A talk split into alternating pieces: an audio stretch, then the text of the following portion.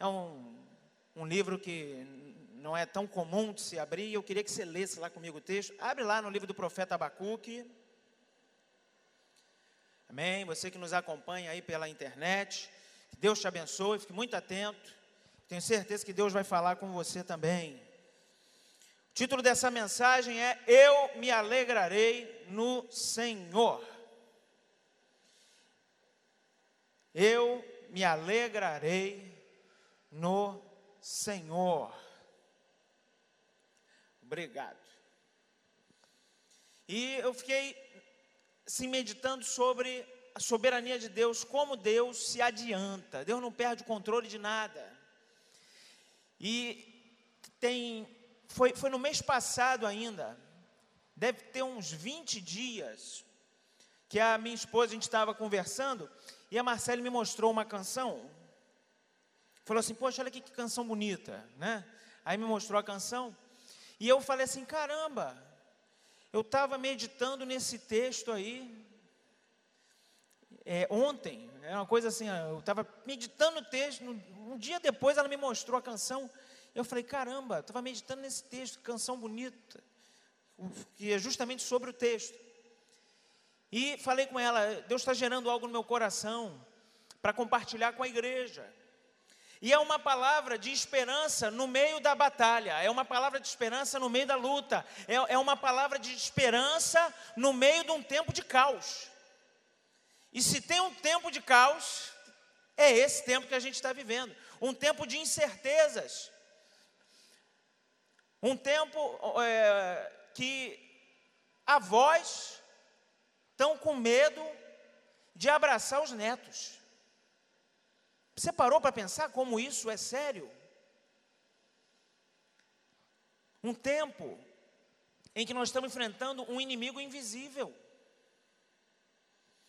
E reunidos aqui no sábado, o apóstolo Ezequiel ministrou aqui para nós, estávamos reunidos aqui recebendo o conselho de pastores do nosso município, e ele disse isso: olha, é impressionante, os homens têm mais temor do coronavírus do que do Senhor.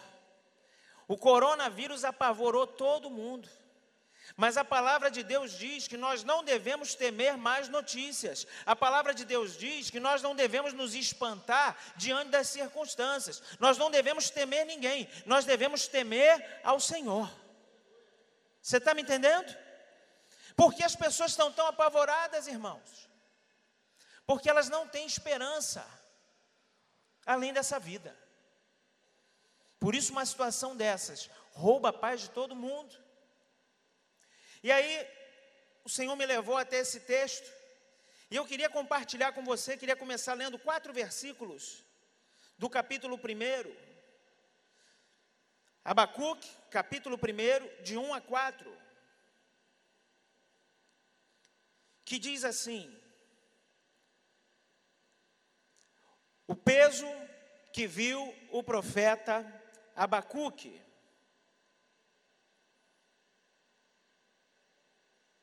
Até quando, Senhor? Clamarei eu e tu não me escutarás. Gritarei violência e não salvarás. Por que razão me fazes ver a iniquidade e ver a vexação? Porque a destruição e a violência estão diante de mim? Há também quem suscite a contenda e o litígio. Por esta causa, a lei se afrouxa e a sentença nunca sai, porque o ímpio cerca o justo e sai o juízo pervertido. Você pode fechar os olhos comigo um momento? Senhor, eis-nos aqui, estamos diante de Ti Clamamos, fala conosco, Deus, revela-te a nós. E aquilo que o Senhor tratou com o profeta naquela ocasião, que sirva de lição para nós hoje aqui. Aquilo que o Senhor falou com um homem, Senhor, há mais de dois mil e quinhentos anos atrás, lá em Israel, que o Senhor traga hoje para nós, aqui em São João de Meriti, aqui em Vilar dos Teles, Que o Senhor traga para nós aqui, Senhor, aquilo que o Senhor quer tratar. Eu declaro no nome de Jesus que todos vão discernir essa palavra no Espírito. Você pode dizer amém? Abacuque está pensativo. O livro se divide em três capítulos. E cada um dos três capítulos tem uma ênfase. Nesse primeiro capítulo, mostra a dúvida do profeta. O que é que está acontecendo aqui? A nação de Israel havia se corrompido. Quando o profeta está profetizando, quando ele está tratando dessas coisas, era as vésperas da invasão babilônia em Israel. A nação tinha se corrompido, ele viu os poderosos oprimindo os mais fracos. Ele diz aqui: a justiça se afrouxou. As pessoas fazem aquilo que querem, elas se beneficiam e prejudicam o próximo, e não há ninguém que tome uma atitude. Impressionante, parece que ele estava assistindo um telejornal aqui na nossa nação e sentou em seguida para escrever a respeito do que ele assistiu. São poderosos oprimindo os mais fracos, são homens maus, homens ímpios, prevalecendo e ganhando vantagem em cima de pessoas que são mais justas do que eles. É o que o profeta estava vendo. E de repente, quando ele está meditando sobre essas coisas, ele começa a pensar sobre o avanço dos caldeus. Agora os babilônios estão vindo contra Israel, eles estão vindo e acabando com tudo que está à frente. A última potência a cair diante deles foi o Egito. Era questão de tempo até que eles chegassem às portas de Jerusalém, era questão de tempo até que esses inimigos viessem sobre Israel. E ele começa a ver isso. O cenário interno é o poderoso oprimindo o mais fraco. E agora eu olho em volta e eu vejo uma nação ímpia, uma nação poderosa que está vindo para oprimir a nossa nação. E ele começa a se questionar. E a tônica do primeiro capítulo é a dúvida do profeta. Eu quero dizer para você: a dúvida não é problema. Todo aquele que anda com Deus, todo aquele que teme ao Senhor, todo aquele que quer agradar o coração de Deus, passa por momentos de dúvida. Deus não tem problema com a dúvida, irmãos. O que prejudica a minha vida e a tua não é quando nós duvidamos, não é quando nós não entendemos o que está acontecendo, não é quando nós paramos e meditamos na presença do Senhor e perguntamos: Senhor, por quê? O que pode atrapalhar o cumprimento dos planos e propósitos do Senhor na nossa vida não é a dúvida. O grande problema é quando vem a incredulidade. O profeta não estava incrédulo, mas o profeta estava em dúvida. Ele está se perguntando: por que é que Deus está permitindo eu passar por isso? Quantos já se perguntaram isso alguma vez na vida? Tem gente que está se perguntando isso hoje. Por que, que Deus está permitindo eu enfrentar essa situação? Por que, que o Senhor está permitindo eu passar por isso? E às vezes a gente olha e o que aparece diante dos nossos olhos é justamente isso. Dá a impressão que o mal prevalece e que o bem sempre é prejudicado. E ele começa a orar e falar com Deus. E Deus responde. Quantos gostariam de receber respostas para suas dúvidas? Eu espero que nós estejamos preparados para as respostas. Porque a resposta que Deus dá para o profeta não foi uma resposta muito agradável. Nos versos 5 e 6,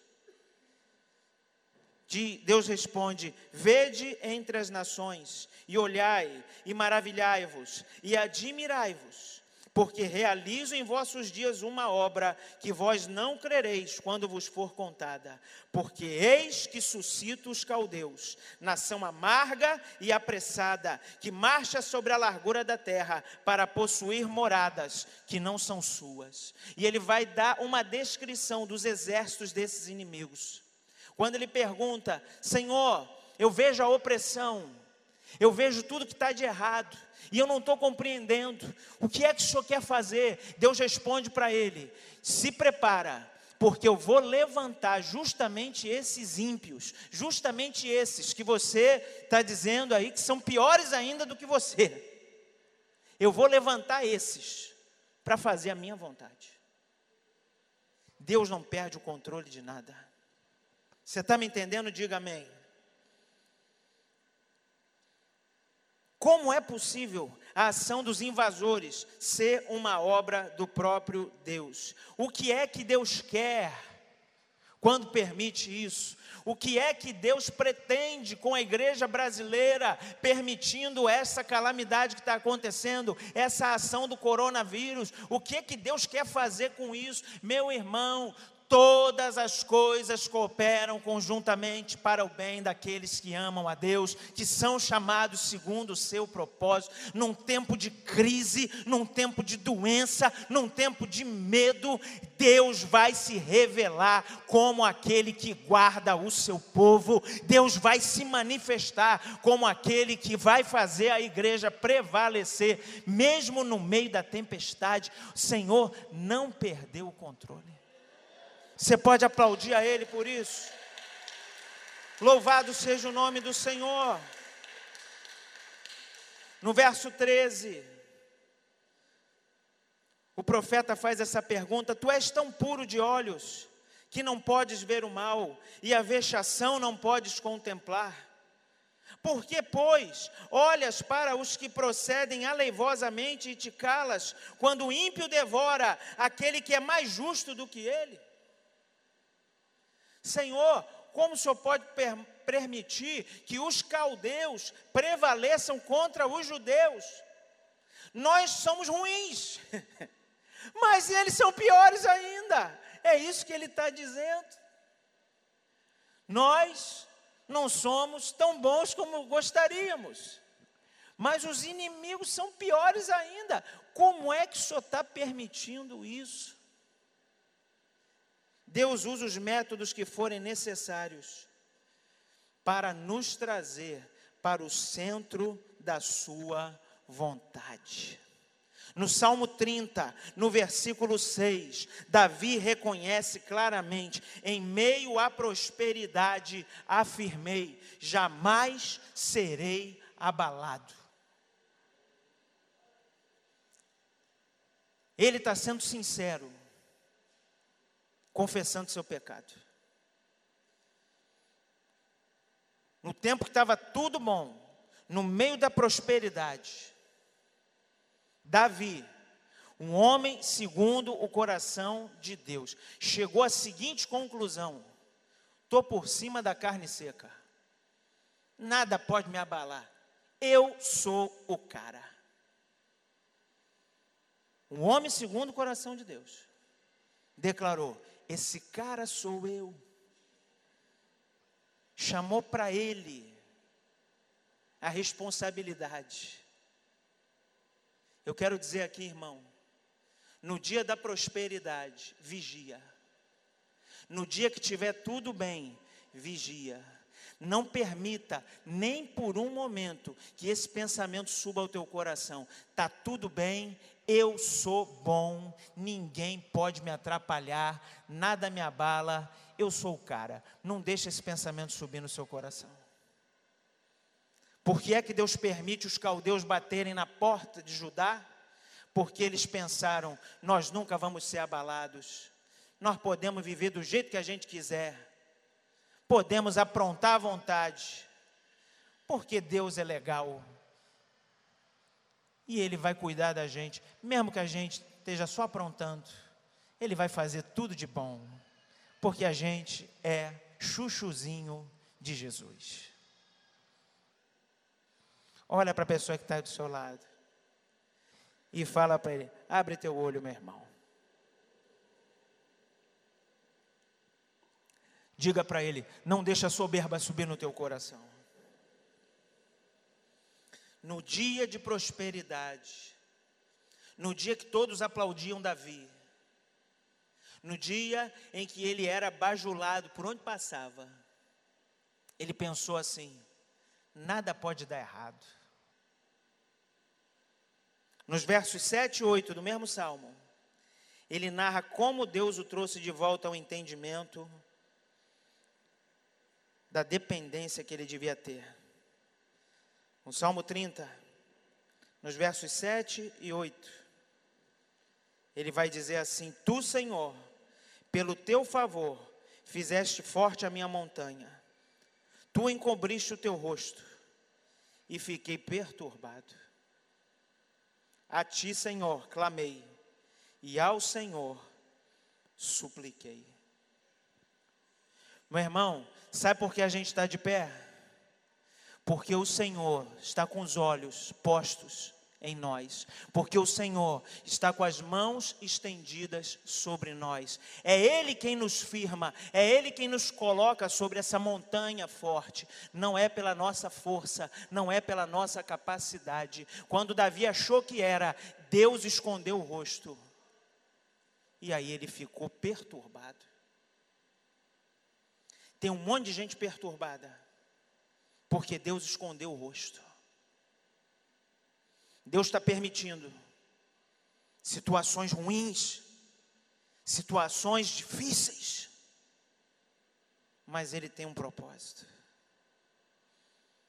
Quando Deus esconde o rosto, não é para nos maltratar. Quando Deus esconde o rosto, é para que a gente corra de volta para os braços dele, e aí ele vai nos acolher e vai nos restaurar, porque ele é fiel. Você pode aplaudir o Senhor? Oh, aleluia. Segundo ponto, capítulo 2, lê comigo lá, Abacuque 2, de 1 a 3. Dá para projetar aí? Abacuque 2, de 1 a 3.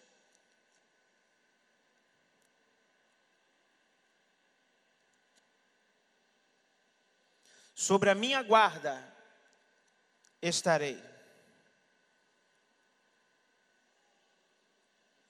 Sobre a fortaleza me apresentarei e vigiarei para ver o que fala comigo e o que eu responderei quando eu for arguído. Então o Senhor me respondeu e disse: Escreve a visão e torna bem legível sobre tábuas, para que a possa ler o que correndo passa. Porque a visão é ainda para o tempo determinado, e até o fim falará, e não mentirá. Se tardar, espera-o, porque certamente virá não tardará. O profeta esperou no Senhor, irmão. Diga comigo, o profeta esperou no Senhor. Irmão, nós não queremos mais esperar no Senhor. Nós não queremos esperar mais nada. Nós vivemos numa época de Wi-Fi. Nós vivemos numa época de consultas ao Google. Nós vivemos numa época de respostas rápidas. Deus não vai se sujeitar às nossas manias da modernidade. Abacuque estava em oração.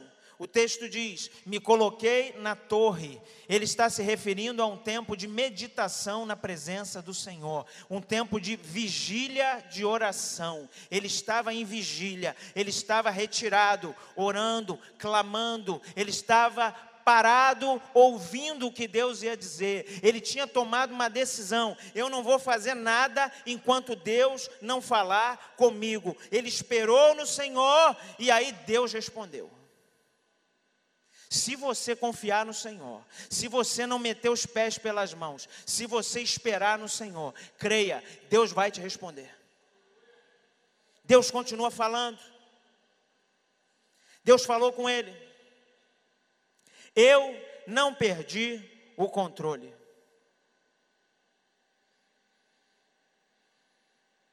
Eu não perdi o controle de nada. No capítulo 2, Deus diz para o profeta: Vai chegar a hora dos babilônios.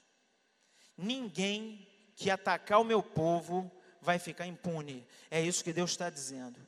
Aquele que hoje te oprime, aquele que hoje prevalece contra você, está acontecendo isso por permissão de Deus, para você se voltar para o Senhor, para você se sujeitar a Ele, mas Deus mesmo vai tratar com essas pessoas. Você não precisa se levantar, você não precisa se vingar. Quem cuida dos nossos inimigos é o nosso Deus.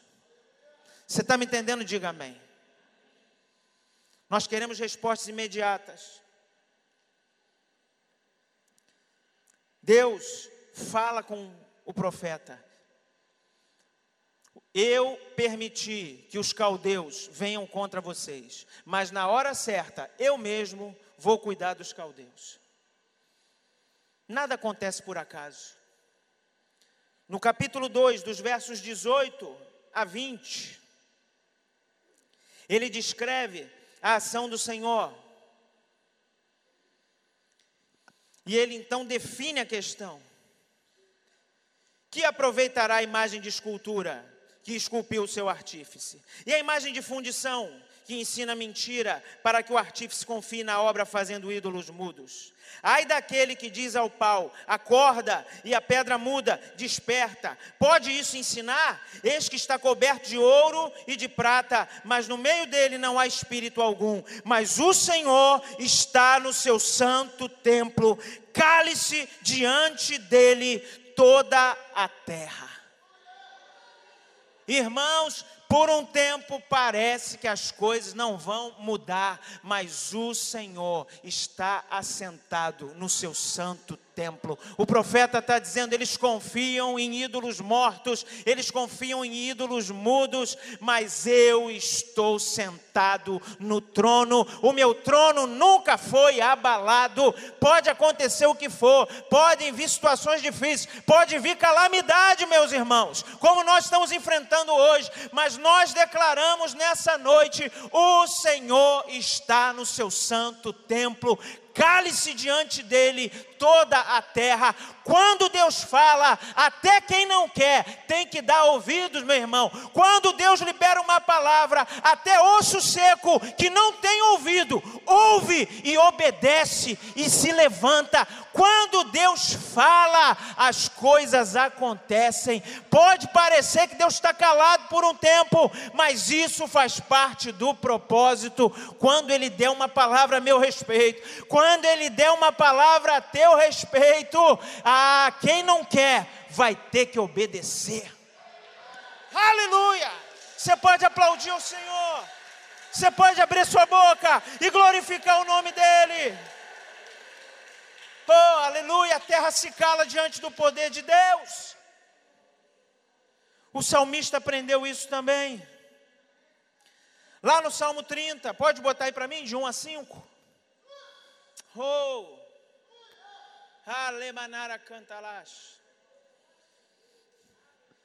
O salmista vai dizer o seguinte. Eu vou ter que caçar aqui porque não entrou, entrou. Exaltar-te-ei, ó Senhor, porque tu me exaltaste, e não fizeste com que meus inimigos se alegrassem sobre mim. Dois.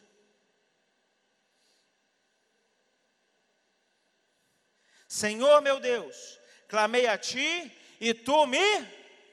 Senhor meu Deus, clamei a ti e tu me. Meu irmão, Deus vai nos sarar nessa noite. Nós vamos clamar e Ele vai responder. Verso 3. Senhor, fizeste subir a minha alma da sepultura, conservaste minha vida para que não descesse ao abismo.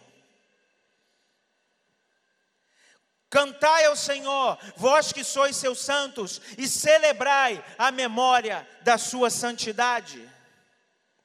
Porque a sua ira dura só um momento. Diga comigo, a ira do Senhor dura só um momento. Deus fica irado, meu irmão, mas a ira dele é rápida, porque ele te ama, porque ele me ama, porque ele é um Deus de misericórdia. No seu favor está a vida. O choro pode durar uma noite, mas a alegria vem pela manhã. O tempo de choro vai acabar e a alegria do Senhor vai nos renovar e fortalecer. Você pode aplaudir a Ele, aleluia! Oh, aleluia! As lutas não duram para sempre. o sofrimento vai passar. Uma noite é um tempo limitado, é um tempo determinado. Pastor, o meu sofrimento está durando um tempo aí. Meu irmão, não sei quanto dura uma noite para você. Mas uma coisa eu tenho certeza: vai passar, vai acabar. E o Senhor, Ele vai trazer vida e alegria. Há um tempo de choro, mas logo a alegria virá. Amém? Queria pedir que o pessoal fosse subindo aqui da música. Nós queremos tirar um tempo aqui de adoração. Nós vamos clamar ao Senhor. Oh, aleluia. Oh, Deus está falando para Abacuque. Os caldeus estão vindo contra vocês. Eles confiam em si mesmos. Eles afirmam que o Deus deles é o poder. Eles afirmavam isso. Nabucodonosor diz isso: não é essa grande Babilônia que eu construí com a força do meu braço, com a força do meu poder. O Deus deles era o poder. E Deus diz para Abacuque: o Deus deles, a quem eles servem, ídolos de madeira, ídolos de ouro, eles não têm espírito. Eu estou assentado no templo. Eu não vou ser abalado, Abacuque. E aí o profeta então vai para um outro nível. E no nome de Jesus, nós vamos entrar nesse novo nível juntos hoje. Você pode dizer amém? Você crê nisso? Você pode profetizar para o teu irmão? Diga para ele: Nós vamos entrar num novo nível, como Abacuque entrou. Aleluia. Abacuque 3, versos 1 e 2. Oração do profeta Abacuque sob a forma de canto. Ouvi, Senhor, a tua palavra e temi. Ah, irmãos, isso está faltando para muita gente nesses dias. Está faltando o temor do Senhor. Eu ouvi a tua palavra e temi. Aviva, ó Senhor, a tua obra no meio dos anos. No meio dos anos, a notifica.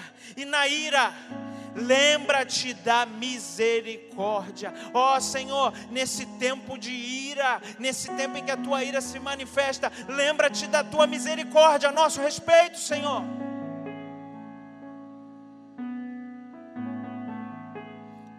O profeta então tem uma visão, irmãos.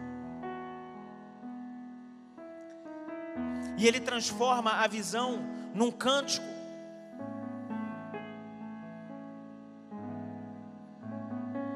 Deus veio de Temã, e o santo do monte de Parã, a sua glória cobriu os céus, e a terra encheu-se do seu louvor. Deus abriu os olhos do profeta, e ele começou a ver a ação de Deus no meio toda aquela situação contrária. O que olhos humanos não viam, Deus abriu os olhos de Abacuque para ver. E o seu resplendor era como a luz, raios brilhantes saíam da sua mão, e ali estava o esconderijo da sua força. Adiante dele ia a peste, e raios de fogo sob os seus pés. Agora, olha que coisa tremenda! Parou e mediu a terra olhou e separou as nações. Os montes perpétuos foram esmiuçados, os outeiros eternos se encurvavam, o andar eterno é seu. Irmão, você já viu uma cena de batalha? A gente vê muito em filme, né? Cena de batalha não tem descanso. Ou um exército está avançando, dando tiro no outro, ou o exército está recuando, fugindo, tomando bomba, levando tiro. Você não vê no meio de um cenário de guerra ninguém parado. Você está entendendo? Quanto estou entendendo o que eu estou dizendo? Amém ou não amém? Deus abriu os olhos dele, ele começou a ver as guerras, as lutas, as batalhas. Enquanto os homens estão se digladiando, enquanto os homens não têm paz, uns avançando, outros recuando, ele vê o que Deus faz. Deus, no meio da guerra, no meio da luta, no meio do conflito, Deus para e mede a terra. Deus está tirando medida da terra, medindo com palmos. Tem gente atirando para cá e para lá, e o eterno não se abala, ele para e tira a medida. Dentro do contexto do profeta, quem parava para tirar medida é porque era o possuidor, era o dono. Eu meço aquilo que me pertence, e o texto diz que ele parou e começou a medir as nações. Para ele, as nações não são nada. O que é que são os nossos inimigos diante da grandeza do nosso Deus? Deus não está abalado, meu irmão. Deus não está preocupado com o que vai acontecer. Deus não tem plano B. Enquanto está todo mundo desesperado, Ele está parado e está tirando as medidas. Não, esse aqui é meu. Esse aqui separa aqui. Não. Esse aqui é meu também. Fica aqui, fica aqui. Fica aqui. Ó, esse é meu. Vem para cá. Vem para cá. Vem para cá. Você está entendendo? Quantos aqui creem que estão nas mãos do Senhor? O nome, nosso nome está gravado na palma das mãos dele. Oh, aleluia! No meio da batalha, no meio da luta, no meio da confusão, no meio da desgraça, ele para, ele tira as medidas, ele pega os que são dele, ele separa, ele traz para si e os guarda debaixo das suas asas. Oh, oh, Área canta lá, baixeira, vara canta Oh! Oh! Você pode ficar de pé e começar a bendizer o nome do Senhor.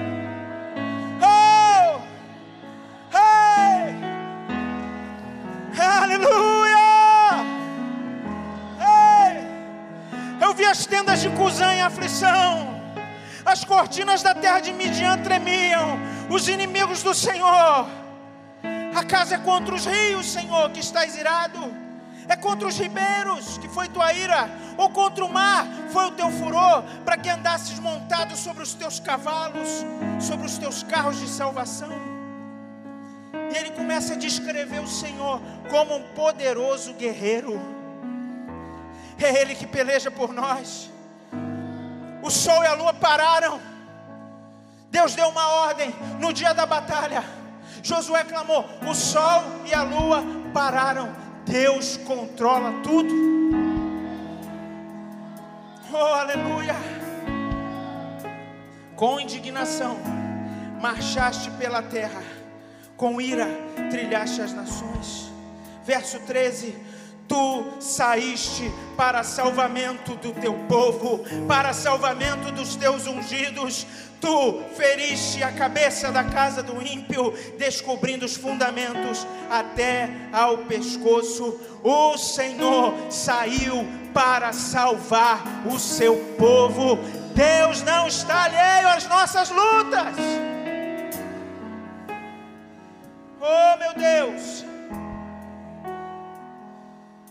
Aí o profeta vai fazer essa declaração tremenda que nós vamos fazer juntos aqui. Verso 17: Porquanto, ainda que a figueira não floresça, nem haja fruto na vide, o produto da oliveira minta, e os campos não produzam mantimento, as ovelhas da malhada sejam arrebatadas, e nos currais não haja vacas, todavia eu me alegrarei no Senhor, exaltarei no Deus da minha salvação. Todavia, eu me alegrarei no Senhor, exaltarei no Deus da minha salvação. A circunstância ainda não tinha mudado, mas o coração do profeta já tinha sido transformado. As circunstâncias não vão roubar a tua esperança, não vão roubar a tua força, ainda que a figueira não floresça, ainda que não haja fruto na vide, ainda que a oliveira minta Todavia, eu me alegrarei no Senhor, o Deus da minha salvação. Jeová, o Senhor é minha força e fará os meus pés como os das corças e me fará andar sobre as minhas alturas. Você pode declarar isso? Você pode abrir sua boca e dizer: O Senhor é o meu Deus, o eterno, o todo-poderoso. Diga: Ele é o meu Senhor. Ele vai fazer os meus pés ágeis como os das corças. Ele vai me fazer andar por lugares altos, porque Ele me ama, porque eu o amo, porque nós temos uma aliança e Deus guarda o povo da aliança.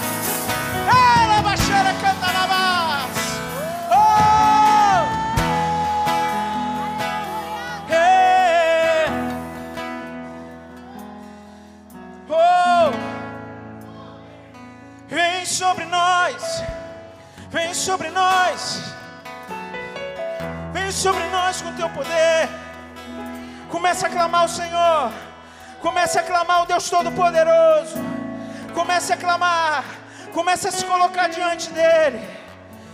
Alemanara, baixada, cantarás. Oh. Eu queria convidar você para vir adorar aqui diante do altar. Você que está precisando receber um renovo dele. Você que quer entregar a ele essa luta. Oh, ah, ele está aqui. Ele está aqui. Ele está aqui. O Senhor está entre nós. O Senhor está no seu santo templo. maneira candeleira, maneira. Oh, oh. Vamos adorar o Senhor.